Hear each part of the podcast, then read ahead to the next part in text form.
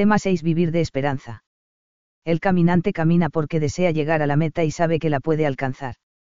La virtud de la esperanza teologal nos mueve a caminar por la senda que lleva al Padre, a identificarnos con Cristo y a seguir en el mundo la emisión de Cristo.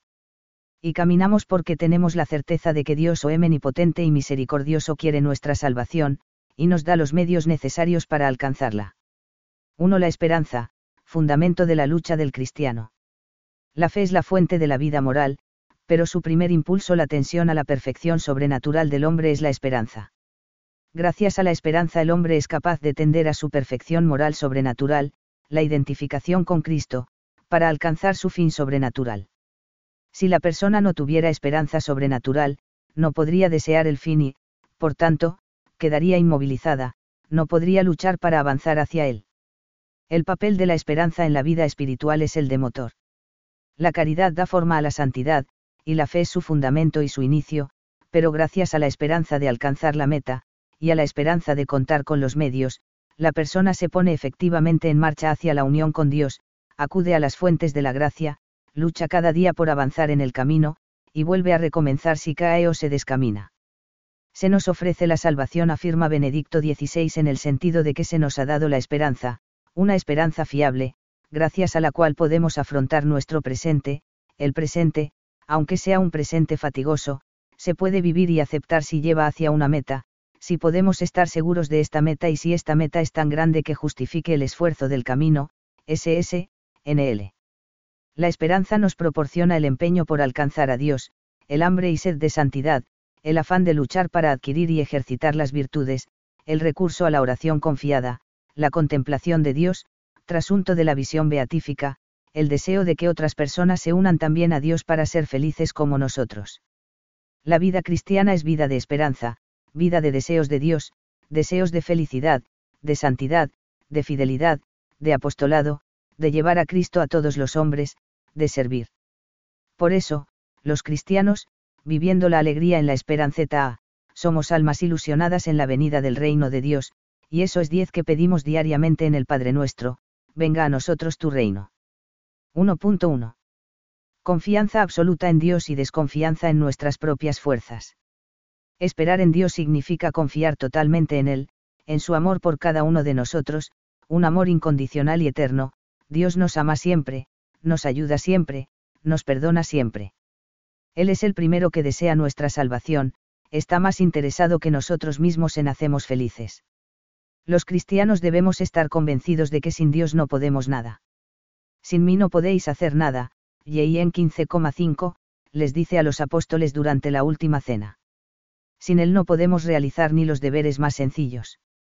Por eso, no hay verdadera confianza en Dios si no va acompañada de la humildad, es decir, del reconocimiento de la verdad sobre nuestras propias fuerzas. La verdad es que tenemos unos talentos naturales dados por Dios que debemos desarrollar por medio de las virtudes y poner a su servicio, pero esas fuerzas no son suficientes para vivir vida sobrenatural y alcanzar la meta a la que estamos llamados. A esta actitud humilde ante Dios hace referencia la primera bienaventuranza. Bienaventurados los pobres de espíritu, porque suyo es el reino de los cielos, MT 5,3. La pobreza de espíritu es el reconocimiento de la indigencia de la persona, que no puede poner su esperanza en los bienes temporales, sino solo en Dios. En cambio, con Dios, con su gracia, tenemos su propia fortaleza para superar todos los obstáculos que nos encontremos en el camino. Por eso exclama San Pablo, todo lo puedo en aquel que me conforta, Philip 4,13. A. La fortaleza divina y la debilidad humana. Cuando reconocemos humildemente nuestra debilidad, abrimos el corazón para que el Señor nos pueda dar su fortaleza. Llevamos este tesoro en vasos de barro, para que se reconozca que la sobreabundancia del poder es de Dios y que no proviene de nosotros, 2C0R 4,7. Nuestra fortaleza está en Dios, pero Él me dijo, te basta mi gracia, porque la fuerza se perfecciona en la flaqueza. Por eso, con sumo gusto me gloriaré más todavía en mis flaquezas, para que habite en mí la fuerza de Cristo. Por lo cual me complazco en las flaquezas, en los oprobios, en las necesidades, en las persecuciones y angustias, por Cristo, pues cuando soy débil, entonces soy fuerte, 2C0R 12,9 a 10. Para el hombre herido por el pecado no es fácil guardar el equilibrio moral. El don de la salvación por Cristo nos otorga la gracia necesaria para perseverar en la búsqueda de las virtudes. Cada uno debe siempre pedir esta gracia de luz y de fortaleza, recurrir a los sacramentos, cooperar con el Espíritu Santo, seguir sus invitaciones a amar el bien y guardarse del mal, CEC, N1811.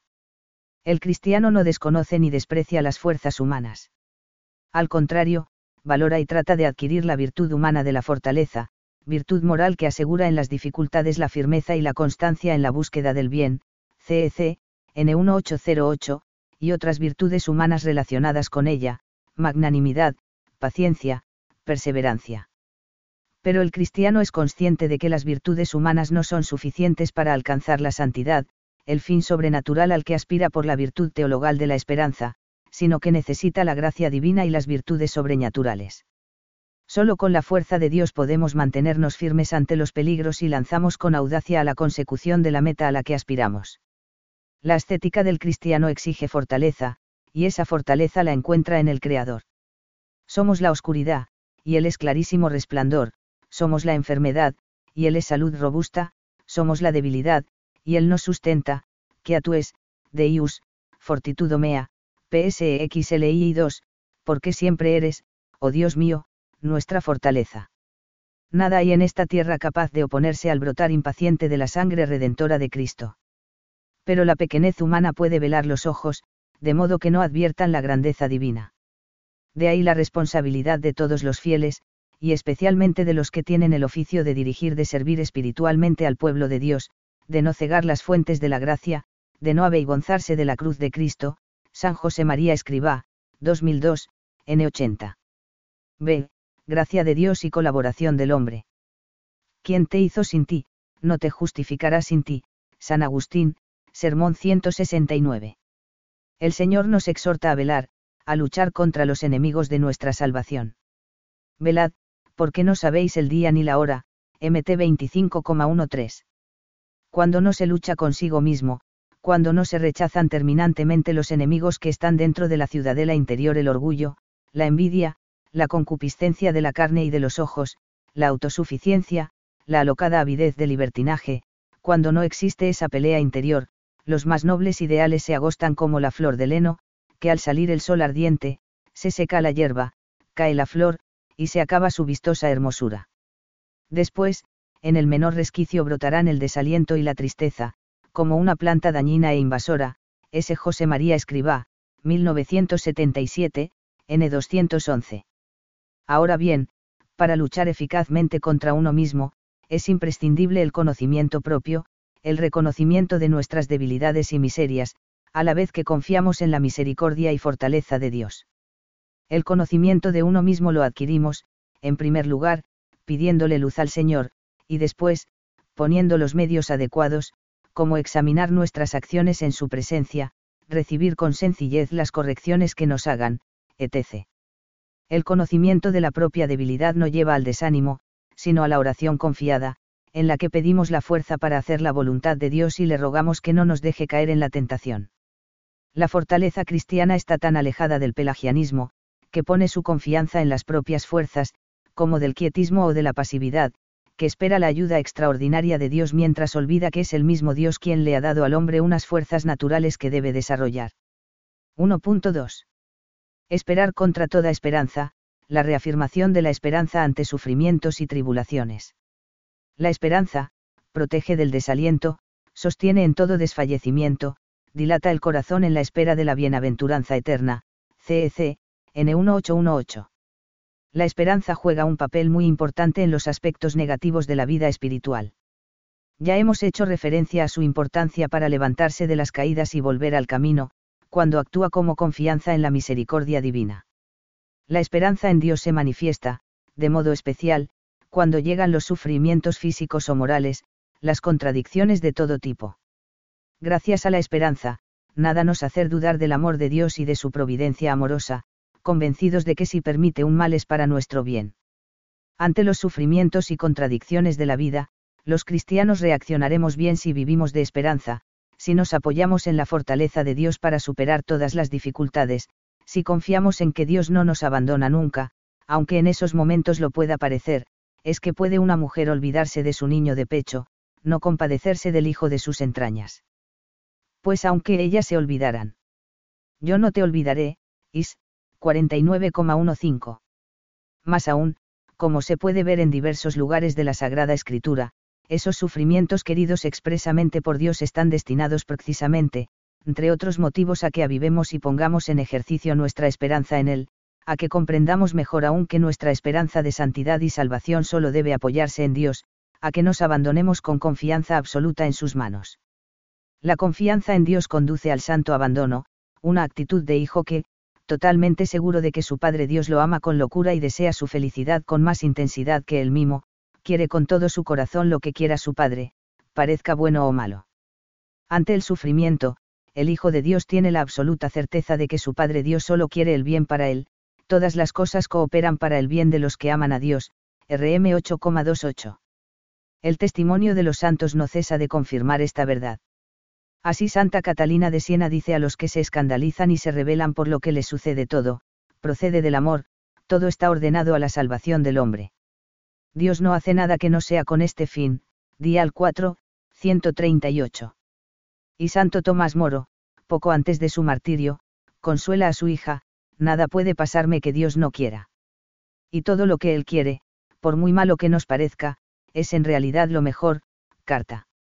Y Juliana de Norwich, yo comprendí, pues, por la gracia de Dios, que era preciso mantenerme firmemente en la fe y creer con no menos firmeza que todas las cosas serán para bien 7710, si alt cities el tatol manner of things I be well, Rev 32, CEC, N313.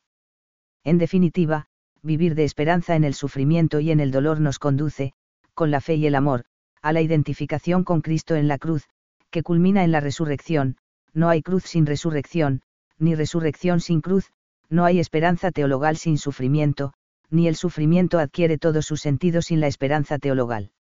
2. Esperanza y oración. 2.1. La oración, primer fruto de la vida de esperanza.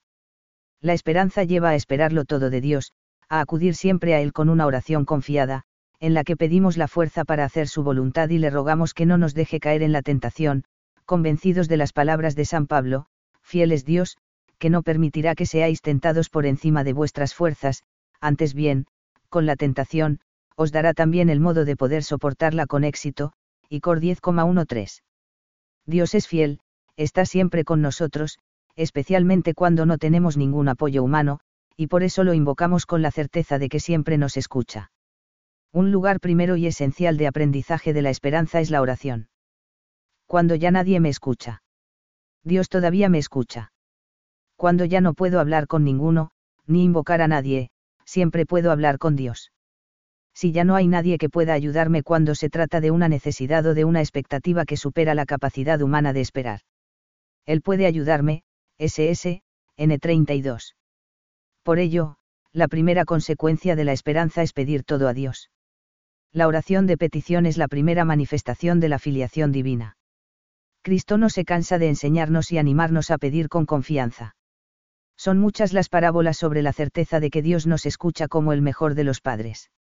Y esa oración de petición fundada en la esperanza sobrenatural es lo que se llama impetración, pedir con la seguridad de recibir la convicción de que no podemos nada sin la gracia de Dios, y la certeza de que Él nos da todos los medios para llegar a la meta, nos llevan a iniciar, proseguir y terminar siempre nuestras acciones acudiendo a su ayuda. 2.2. La esperanza se alimenta con la oración. Entre los diversos componentes básicos de la vida espiritual en los que se ejerce, entre otras, la virtud de la esperanza, destaca, en particular, la oración, en efecto, toda oración tiene un aspecto de petición o impetración, al presentarse la criatura indigente ante su Creador, el Hijo ante su Padre Todopoderoso, y la confianza es la actitud básica del trato con Dios visto de esa forma, es una de las condiciones de la eficacia de dicha oración, según la explicación teológica clásica. Se puede decir, pues, que la oración es un acto de la virtud de la esperanza, incluso uno de sus actos principales, si no el principal. La esperanza, se expresa y se alimenta en la oración, particularmente en la del Padre Nuestro, resumen de todo lo que la esperanza nos hace desear, CEC, en 1820. Ya hemos dicho que la esperanza es el impulso inicial de la oración, pero, a la vez, la oración enriquece la esperanza. A. Primero, mediante la contemplación de Cristo, descubriendo su corazón lleno de misericordia y de perdón, especialmente contemplando su pasión y resurrección. B. En segundo lugar, mediante la consideración de la gloria, que hace crecer nuestro deseo. Es importante fomentar la esperanza del cielo, poseer una presencia esperanzada y amorosa del fin. En caso contrario, el esfuerzo diario tiende a aparecer como absurdo. En el pensamiento del cielo encontramos el más profundo motivo para mantener con perseverancia y alegría la lucha de cada jornada. San Pablo pregunta a los cristianos de Corinto, si los muertos no resucitan, ¿para qué nos ponemos continuamente en peligro? Si los muertos no resucitan, comamos y bebamos, que mañana moriremos, y Cor 15,2932. Pensar con frecuencia en el ciclo no es egoísmo, sino agradecimiento a Dios, que nos quiere tanto que nos ha creado para damos la felicidad eterna, y, una vez caídos, nos ha redimido para abrimos de nuevo las puertas de su casa. C. En tercer lugar, mediante la consideración de la fealdad del pecado y de la condenación eterna. Esta consideración da lugar en el corazón del pecador a la contrición imperfecta o de atrición, diferente a la contrición perfecta, que brota del amor de Dios amado sobre todas las cosas. Esta conmoción de la conciencia es también un don de Dios, y puede ser el comienzo de una evolución interior que culmina, bajo la acción de la gracia, en la absolución sacramental, cf. CEC, N1453.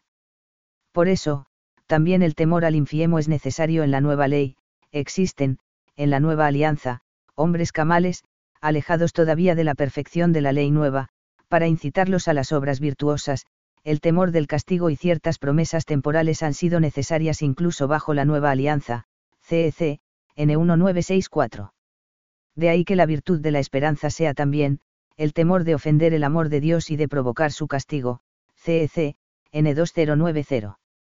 Una manifestación más de la misericordia divina. D. Por último, para alimentar nuestra esperanza, debemos hacer actos concretos de esperanza. Deja que se consuma tu alma en deseos. Deseos de amor, de olvido, de santidad, de cielo. No te detengas a pensar si llegarás alguna vez a verlos realizados, o humo te sugerirá algún sesudo consejero, avívalos cada vez más, porque el Espíritu Santo dice que le agradan los varones de deseos. Deseos operativos, que has de poner en práctica en la tarea cotidiana, S. José Mana Escribá, 1986, N628. 3. Esperanza y sacramentos.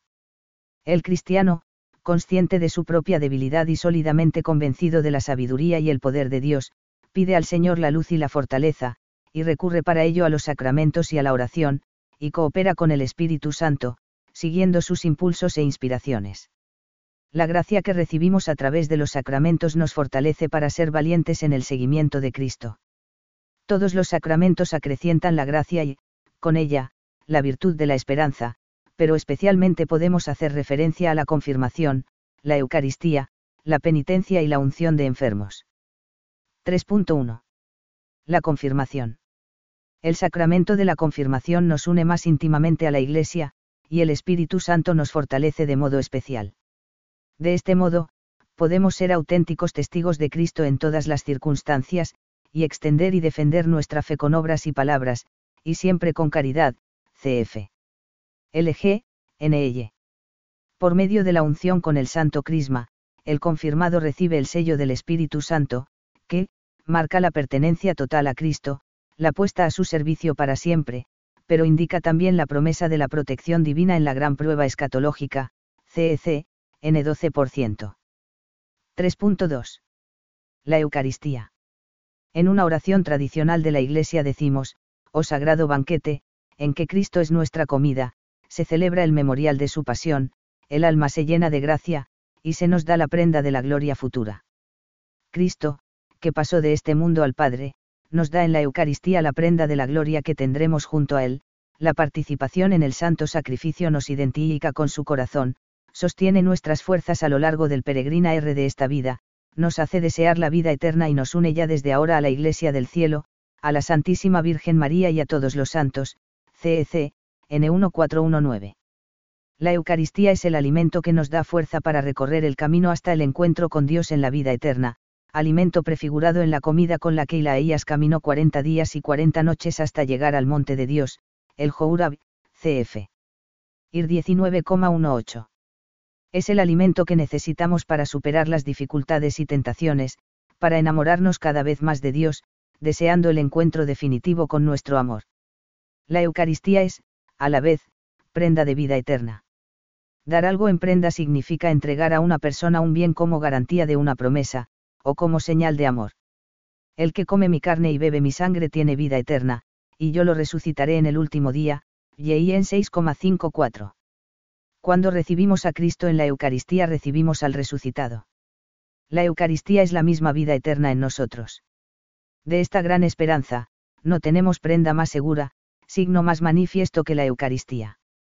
En efecto, cada vez que se celebra este misterio, se realiza la obra de nuestra redención y partimos un mismo pan que es remedio de inmortalidad, antídoto para no morir, sino para vivir en Jesucristo para siempre, CEC, N1405. En la celebración de la Eucaristía, aclamando, decimos, anunciamos tu muerte, proclamamos tu resurrección. Ven, Señor Jesús. Celebrar la Eucaristía es preparar, degustar y, en cierto modo, adelantar, el encuentro definitivo con Cristo. En efecto, la Eucaristía anticipa el encuentro con Dios, y al celebrarla podemos pregustar la gloria prometida, saborear el cielo en la tierra. Por eso, debemos vivirla con la disposición de anhelar el cielo, la meta, el encuentro definitivo con el Padre, el Hijo y el Espíritu Santo. De este modo, ponemos en Dios el centro de nuestra vida, de nuestros deseos e ilusiones, de nuestro corazón. La participación en la Eucaristía es el consuelo en los sufrimientos, dificultades y reveses del camino, porque además de asegurarnos la vida eterna, donde el Señor enjugará las lágrimas de nuestros ojos, hace que veamos las cosas de la tierra con sentido de eternidad, desde el cielo, con los ojos mismos de Dios. La Iglesia sabe que, ya ahora, el Señor viene en su Eucaristía y que está ahí en medio de nosotros. Sin embargo, esta presencia está velada. Por eso celebramos la Eucaristía mientras esperamos la gloriosa venida de nuestro Salvador Jesucristo, pidiendo entrar en tu reino, donde esperamos gozar todos juntos de la plenitud eterna de tu gloria, allí enjugarás las lágrimas de nuestros ojos, porque, al contemplarte como tú eres. Dios nuestro, seremos para siempre semejantes a ti y cantaremos eternamente tus alabanzas, por Cristo, Señor nuestro, CEC, N1404. 3.3. La penitencia. El sacramento de la penitencia, entre otras cosas, perfecciona, el deseo y la resolución de cambiar de vida con la esperanza de la misericordia divina y la confianza en la ayuda de su gracia, CEC, N1431. El sacramento de la penitencia ofrece al que ha perdido la gracia bautismal por el pecado grave, una nueva posibilidad de convertirse y de recuperar la gracia de la justificación. Los padres de la Iglesia presentan este sacramento como la segunda tabla, de salvación, después del naufragio que es la pérdida de la gracia, CEC, N1446. Sacramento de la Misericordia Divina, es el mayor testimonio de cómo el amor paterno de Dios se convierte en misericordia cuando sus hijos pecan. Ante la tentación de la desesperación o del desánimo que el diablo puede insinuar cuando caemos en el pecado, la certeza de la misericordia de Dios, que nos espera como el Padre del Hijo pródigo, más aún, que nos busca, como el pastor que busca a la oveja que ha perdido, nos lleva al arrepentimiento y a la confesión de nuestros pecados en el sacramento de la penitencia, donde escuchamos la voz de Dios que nos llena de esperanza y alegría, yo te absuelvo de tus pecados. 3.4. La unción de los enfermos. A través de este sacramento, el Señor consuela, da paz y anima a sus hijos a superar las dificultades de la enfermedad grave o la fragilidad de la vejez. Una tentación que puede presentarse ante la proximidad de la muerte es la del desaliento y la angustia. Pues bien, el Espíritu Santo, por medio de la unción de los enfermos, renueva nuestra confianza y nuestra fe en Dios, CF. CEC, N1520. Es la última de las sagradas uncions que jalonan toda la vida cristiana, la del bautismo había sellado en nosotros la vida nueva, la de la confirmación nos había fortalecido para el combate de esta vida. Esta última unción ofrece al término de nuestra vida terrena un escudo para defenderse en los últimos combates y entrar en la casa del Padre, CEC, N1523. Es la última y definitiva manifestación de la misericordia de Dios. 4. La relación de la esperanza con algunas virtudes humanas. 4.1. La magnanimidad y la magnificencia cristianas. En el cuerpo de la moral cristiana, la magnanimidad adquiere una dimensión que no poseía en la ética pagana. La magnanimidad pagana pone la grandeza del hombre al servicio de la sociedad. En el nuevo orden cristiano, la magnanimidad se pone al servicio de la caridad, por amor a Dios, el hombre procuraré y restaurar en sí mismo la obra de Dios, cf. Agoutier, 1962,741. Ahí entrar en relación con la esperanza teologal, la magnanimidad ya no espera conquistar la grandeza simplemente humana, sino la grandeza de Dios, la santidad a la que el mismo Cristo nos llama, que no desprecia sino que incluye la perfección humana. Se trata de una conquista para la que no cuentan las fuerzas del hombre, sino la fuerza divina. El hombre, sin embargo, no permanece pasivo, la virtud de la esperanza es un dinamismo sobrenatural que arrastra al cristiano a alcanzar a Dios y, por tanto, a poner los medios para extender el reino de Dios en la tierra. La esperanza teologal aparece, pues, como una magnanimidad sobrenatural que viene a coronar la magnanimidad humana, y como la condición misma del desarrollo completo de ésta. Aquel que para conquistar la grandeza de Dios cuenta solo con Dios, es también el único que tiene fundamento para confiar en sí, bajo la dependencia de Dios, para la conquista de la grandeza humana. Aquel que espera de Dios su salvación, la única salvación verdadera, superior al hombre, divina, es el único que tiene derecho a contar con sus propias fuerzas, reparadas y sostenidas por Dios, para salvar en el hombre lo humano. Ahora bien, la esperanza divina está ofrecida a todos y por ella, como por el don de fortaleza, queda deshecha la aristocracia de la magnanimidad natural, y puede instaurarse el único humanismo de masa que no sea una utopía, Agoutier, 1962,742 a 743. Por otra parte, la magnanimidad, junto con la humildad, son los supuestos esenciales para la conservación y fomento de la esperanza teologal. La pérdida culpable de la esperanza tiene sus raíces en la falta de grandeza de ánimo y en la falta de humildad, cf. J. Paipar, 1976,379. Por su parte, la magnificencia dirigida por las virtudes teologales se lanza sin miedo a la realización de grandes obras orientadas al servicio de los demás, especialmente de los más necesitados, y, sobre todo, al culto a Dios. En este sentido, la magnificencia está íntimamente relacionada con la santidad, ya que su efecto principal afirma Santo Tomás se ordena a la religión o santidad, STH, 22, Q 134, a 2, a 3. Jesús alaba el gasto, unos 300 denarios, el sueldo de un año, que hace una mujer en Betania, rompiendo el frasco de nardo purísimo para derramarlo sobre la cabeza del maestro. Ante el escándalo de los que la reprenden, Jesús afirma. Dejadla, ¿por qué la molestáis? Ha hecho una buena obra conmigo, porque a los pobres los tenéis siempre con vosotros, y podéis hacerles bien cuando queráis, pero a mí no siempre me tenéis. Ha hecho cuanto estaba en su mano, se ha anticipado a embalsamar mi cuerpo para la sepultura. En verdad os digo, donde quiera que se predique el Evangelio, en todo el mundo, también lo que ella ha hecho se contará en memoria suya, me 14,6 a 9. 4.2. La paciencia y la perseverancia para alcanzar el reino de Dios.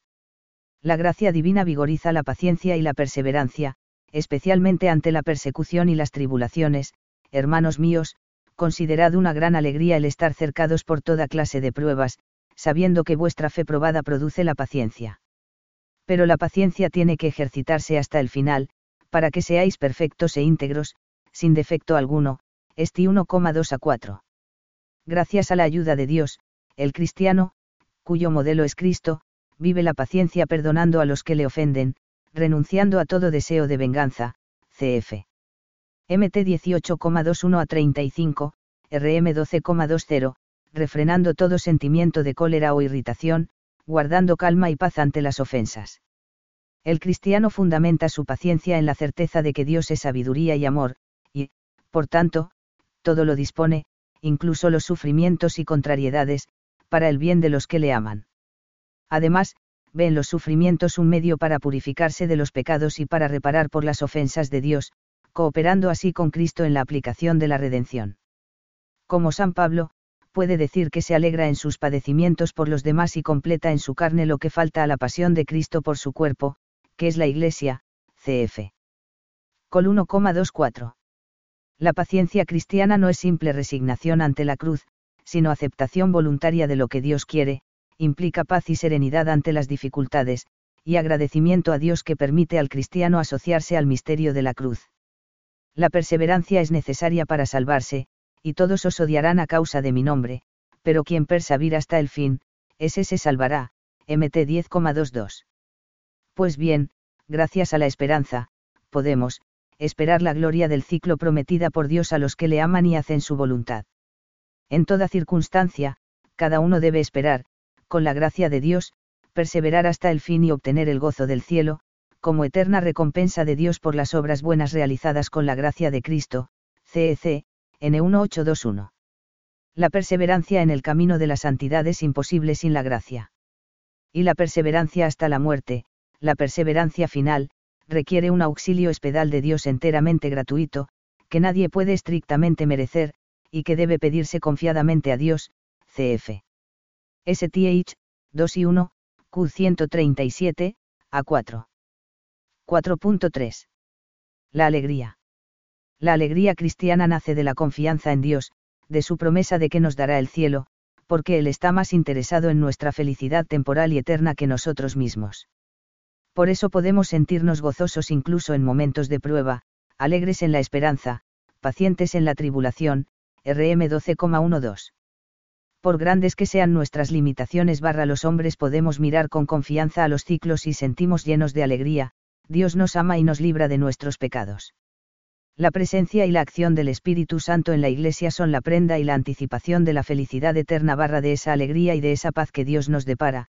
S. José María Escriba barra 2002 barra N 126.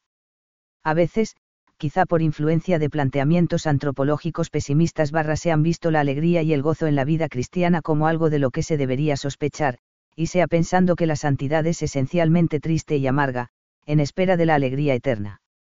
Frente a esa visión, que no puede fundarse en el Evangelio, hay que afirmar que la vida del cristiano es necesariamente alegre. No interpretemos, la palabra de Dios en los límites de estrechos horizontes. El Señor no nos impulsa a ser infelices mientras caminamos, esperando solo la consolación en el más allá. Dios nos quiere felices también aquí, pero anhelando el cumplimiento definitivo de esa otra felicidad, que solo Él puede colmar enteramente, ese José María Escribá, 2002, N 126. 5. Esperanza y dones del Espíritu Santo. 5.1. El don de fortaleza el don de fortaleza confiere la firmeza en la fe y la constancia en la lucha interior, para vencer los obstáculos que se oponen al amor a Dios.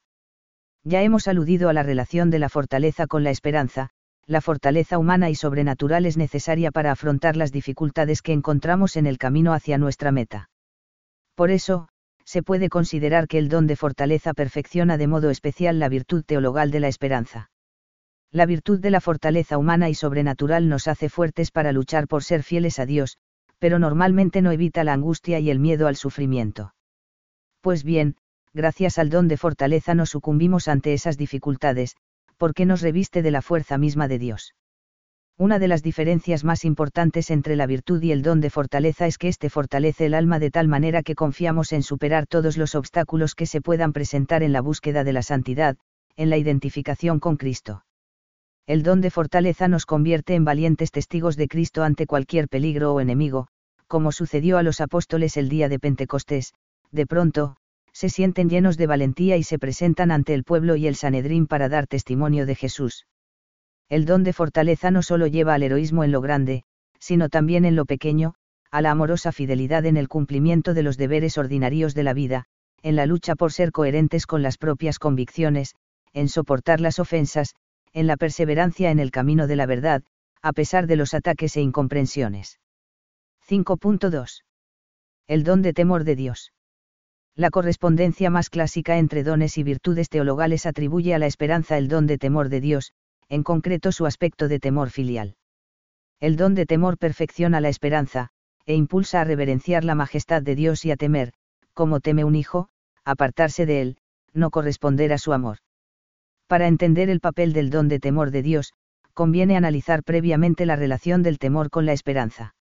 Afirma el catecismo que la esperanza, es también el temor de ofender al amor de Dios y de provocar el castigo, CEC, N2090. Desde un punto de vista meramente humano, el temor se relaciona con el sentimiento de esperanza, la búsqueda del bien difícil pero posible, despierta en nosotros la esperanza de alcanzarlo, pero los obstáculos que encontramos, suscitan el temor de no llegar a la meta que nos hemos propuesto. No tememos el bien que deseamos y buscamos, sino los escollos que nos estorban en el camino. En el caso de la esperanza sobrenatural sucede algo semejante. Cuando la Sagrada Escritura y toda la tradición de la Iglesia nos hablan de temor de Dios, no nos quieren decir que debemos temer a Dios, ya que Dios es el bien absoluto. Lo que se quiere expresar es que, como buenos hijos, debemos temer todo lo que suponga ofender a Dios, separarnos de Él, no amarlo. La verdadera causa del temor es la posibilidad de ser infieles a Dios haciendo mal uso de nuestra libertad. Mientras la esperanza brota de la confianza en Dios, el temor brota de la desconfianza en nosotros mismos. Es clásica la distinción entre temor servil y temor filial. El primero es, sobre todo, el miedo al castigo. El segundo es el verdadero temor de Dios, el temor a ofenderlo por ser el quien es. Bondad infinita, que nos ama con locura. Timor domini sanctus. Santo es el temor de Dios. Temor que es veneración del Hijo para su Padre, nunca temor servil, porque tu Padre Dios no es un tirano, ese José María Escribá, 1945, N435. El don de temor de Dios perfecciona la virtud de la esperanza, al acentuar la confianza y el abandono filiales en las manos divinas. Impide que la esperanza caiga en una falsa seguridad o, por el contrario, en la desesperación.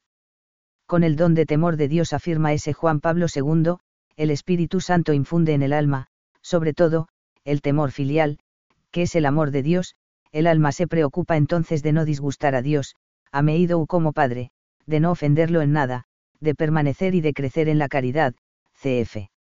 Y en 15,4 a 7. De este santo y justo temor, conjugado en el alma con el amor de Dios, depende toda la práctica de las virtudes cristianas, y especialmente de la humildad, de la templanza, de la castidad, de la mortificación de los sentidos, Ányalas, 11 de junio de 1989. 6. Esperanza teologal y esperanzas humanas. 6.1. La consumación escatológica del reino de Dios, objeto de la esperanza Jesucristo vino a establecer el reino de Dios, un reino de amor, justicia y paz. El reinado de Dios, que comienza ya en esta tierra, no tendrá su consumación más que en la vida eterna. Como afirma el Concilio Vaticano II, la Iglesia, no alcanzará su consumada plenitud sino en la gloria celeste, cuando llegue el tiempo de la restauración de todas las cosas y cuando, junto con el género humano, también la creación entera, que está íntimamente unida con el hombre y por él alcanza su fin, será perfectamente renovada en Cristo, LG, N48. La virtud de la esperanza hace que nuestros deseos sean aquellos por los que vale la pena dar la vida, y sitúa a los demás en su verdadera dimensión, en su transitoriedad. Hace que no convirtamos las esperanzas temporales en metas absolutas, sino en medios para que todos alcancemos la esperanza de la vida eterna. En este sentido, la esperanza cristiana nos ayuda a juzgar adecuadamente las concepciones materialistas, que ponen toda su esperanza en un mundo mejor, que sería fruto exclusivo del trabajo humano, de la ciencia, de la técnica, etc. Algunas de estas concepciones criticaron la esperanza cristiana como si llevase al hombre a un total desinterés por los bienes terrenos. 6.2. Esperanza y actitud ante las tareas y realidades temporales. La esperanza cristiana no rechaza las esperanzas terrenas nobles, sino que las orienta a Dios, verdadero fin del hombre y del mundo. La virtud de la esperanza responde al anhelo de felicidad puesto por Dios en el corazón de todo hombre, asume las esperanzas que inspiran las actividades de los hombres, las purifica para ordenarlas al reino de los cielos, CEC, N1818. El corazón cristiano valora las ilusiones humanas nobles porque son divinas, sabe apreciar todo lo bueno que hay en la vida del hombre, más aún, lo enriquece y le da su pleno sentido. No es que el cristiano no advierta todo lo bueno que hay en la humanidad, que no aprecie las limpias alegrías, que no participe en los afanes e ideales terrenos. Por el contrario, siente todo eso desde lo más recóndito de su alma, y lo comparte y lo vive con especial hondura, ya que conoce mejor que hombre alguno las profundidades del espíritu humano, S. José María Escribá, 2002, N. 133. El Concilio Vaticano II, ante la acusación de que, la religión, por su propia naturaleza, es un obstáculo para esta liberación, porque, al orientar el espíritu humano hacia una vida futura ilusoria, apartaría al hombre del esfuerzo por levantar la ciudad temporal, GS, N20, dice. Enseña la Iglesia que la esperanza escatológica no merma la importancia de las tareas temporales, sino que más bien proporciona nuevos motivos de apoyo para su ejercicio. Cuando, por el contrario, faltan ese fundamento divino y esa esperanza de la vida eterna, la dignidad humana sufre lesiones gravísimas es lo que hoy con frecuencia sucede, y los enigmas de la vida y de la muerte, de la culpa y del dolor, quedan sin solucionar, llevándonos raramente al hombre a la desesperación. GS, N21.